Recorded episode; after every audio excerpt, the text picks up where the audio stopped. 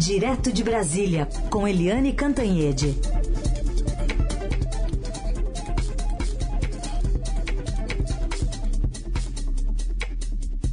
Oi, Eliane, bom dia. Bom dia, Heisen, bom dia, ouvintes.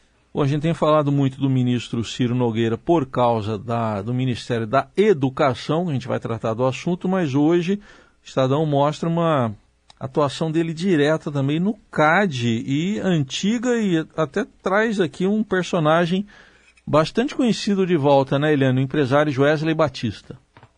Exatamente, essa gravação foi feita há cinco anos, em 2017, quando o Joesley Batista, da JBS, saiu gravando o presidente da República, o Aécio Neves, e agora se sabe que ele conseguiu também essa gravação. E é complicado, porque o Ciro Nogueira, ele não é um ministro qualquer e não é um parlamentar qualquer. Ele ocupa o coração do governo, que é a Casa Civil, e ele é o presidente, dono do PP, o Partido Progressistas, e, portanto, é, é um dos principais líderes do Centrão. Ele já estava ali às voltas com o que aconteceu no MEC, porque simplesmente ele é, parece que tem uma escala para chegar ao, ao governo, né? O sujeito é chefe de gabinete do Ciro Nogueira, lá no, no Congresso, lá no, nos gabinetes do PP no Congresso, e aí vai ocupando cargos elevados de grande responsabilidade e de altas somas de dinheiro no Executivo. Então, o Ciro Nogueira, ele, por exemplo, indicou o chefe de gabinete dele para o FNDE que é o órgão do MEC que reúne a grana, né?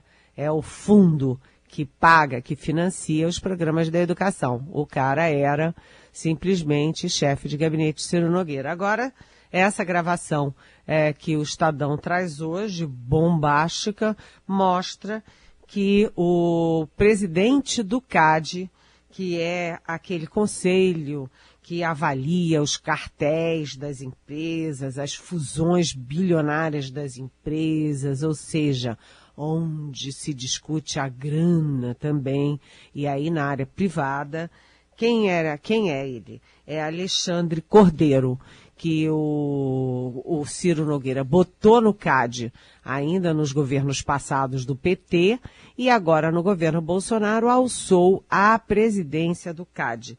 O sujeito se chama Alexandre Cordeiro e também era chefe de gabinete do Ciro Nogueira no Congresso.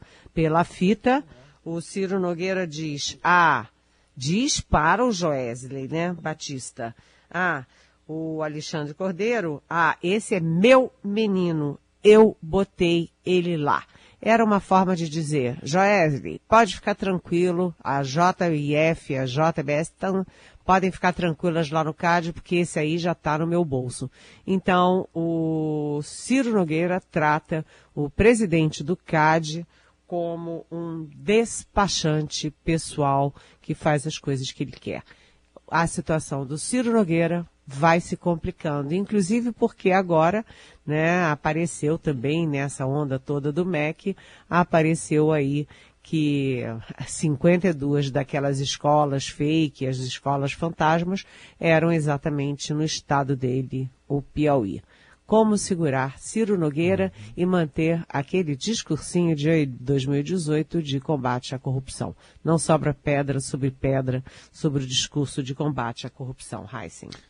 É isso, já já a gente vai falar mais ainda do MEC, mas antes tem outro assunto para a gente tratar, também uma revelação aqui exclusiva do Estadão, a nossa colunista de economia, Adriana Fernandes, também é, apresentou ela mais cedo aqui na Rádio Dourado hoje, trechos de ordens, ordens mesmo, do presidente Bolsonaro à Petrobras, confirmando a tentativa de ingerência política. Uma delas era para recuar no aumento de preços, né, Helene? Pois é. É, a gente sabe que, pelas regras da boa governança, né, uh, a política não interfere nos preços das estatais. Então, o presidente da República não tem ingerência política sobre os preços da Petrobras, que é a maior estatal brasileira, a mais conhecida no mundo. Né? Mas o presidente Bolsonaro, que foi investigado pelo Supremo Tribunal Federal por ingerência política na Polícia Federal, ele agora também está aí na, né, no fio da navalha, porque ele claramente queria ingerência política também nos preços da Petrobras. Segundo esses, essas mensagens que o Estadão publica, ele, uma delas é recuem, assim vocês vão me derrubar. Vocês querem me derrubar. Essa mensagem foi para o primeiro presidente da Petrobras no governo Bolsonaro, que é o Roberto Castelo Branco, que já tinha dado sinais, né, já tinha dado, é, é, já tinha deixado claro que ele sofria pressões políticas, sim, do próprio presidente. Aí depois, a outra mensagem, uma outra mensagem é aspas, não pode ter lucro muito alto.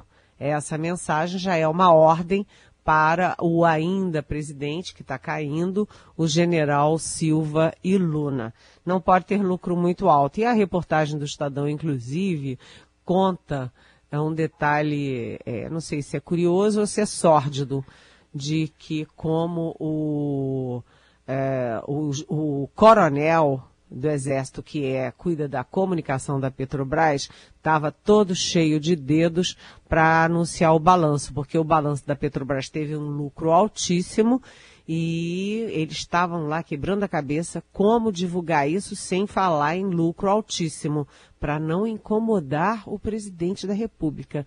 Imagina o presidente não querer que a Petrobras tenha um lucro alto. Lucro alto? Ó, oh, não pode ter lucro muito alto quando é tudo que qualquer empresa no mundo quer ter. Quando o mercado aplaude, quando os investidores estrangeiros aplaudem e como todo mundo sabe que isso é, de alguma forma retorna para o desenvolvimento do país. Mas na cabeça do presidente Bolsonaro não pode ter lucro muito alto, porque isso não é bom para a campanha dele, né? Tem que fingir que o lucro é mais baixinho.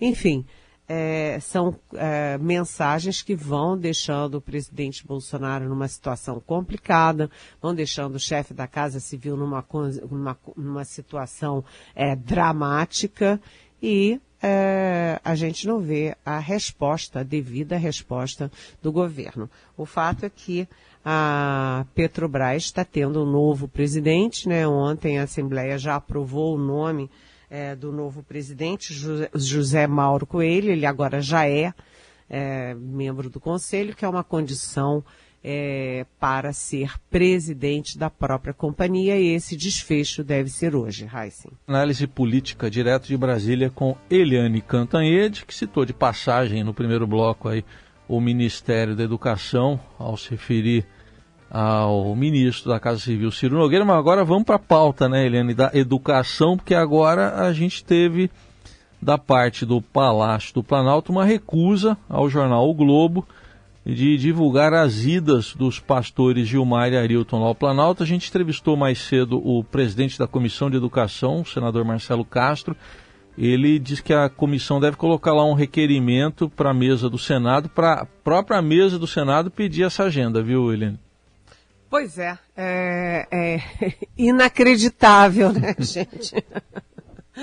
Porque o, o agenda do Palácio do Planalto é uma agenda pública, né? Agenda pública. Quem entra para falar com o presidente no Palácio do Planalto passa a ser uma agenda pública. E aí a, o GSI, o Gabinete de Segurança Institucional, alegou questões de segurança pessoal.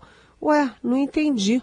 Se o pastor já subiu, já entrou, é, qual é o problema da segurança? Quem vai alguém vai lá dar um tiro em alguém é porque o pastor já foi lá um dia? Eu não entendi nada desse negócio da segurança, não tem nenhum, nada a ver com segurança, não tem nada a ver com nada. Existe sim um medo né, de informar a sociedade brasileira é, quando e quantas vezes esses tais pastores Gilmar e Arilton foram ao Palácio do Planalto conversar com o presidente Jair Bolsonaro. É uma espécie de confissão de culpa de que eles não iam fazer nada muito republicano lá se eles fossem lá para rezar um cultinho ali, daqui ou dali, simplesmente dizia, ah, eles vieram aqui dia tal, dia tal, às tantas horas e acabou-se. Né? Se não pode dizer, é porque não pode dizer o que eles foram fazer lá. E isso fica mais grave, por quê? Porque o próprio ex-ministro da Educação, o também pastor Milton Ribeiro, declarou à Polícia Federal num depoimento oficial que ele cumpriu ordens ao uh, levar os dois pastores para o palácio, para o Ministério da Educação. E quem é que deu essas ordens? Segundo Milton Ribeiro, foi o presidente Jair Bolsonaro. O presidente Jair Bolsonaro botou no MEC dois pastores que não têm vínculo com o MEC, que não têm vínculo com a administração pública, e eles tiveram carta branca para participar de reuniões de cúpula do MEC, de, é, para andar para lá e para cá de jatinho da FAB e para participar de reuniões com os prefeitos que agora a gente sabe mais de 10 prefeitos contam como eram, como havia tentativa eh, de achacar os prefeitos para liberar verbas da educação para os municípios, para as comunidades dos municípios que precisam muito de investimentos do MEC numa área tão sensível como a educação. É essa história de é, proibir a divulgação da agenda dos pastores no Planalto é inacreditável. E tem mais, gente, tem mais. O presidente Bolsonaro ri da cara da gente, porque quando perguntaram, ele riu e disse, ah, daqui a 100 anos, 100 anos vocês ficam sabendo.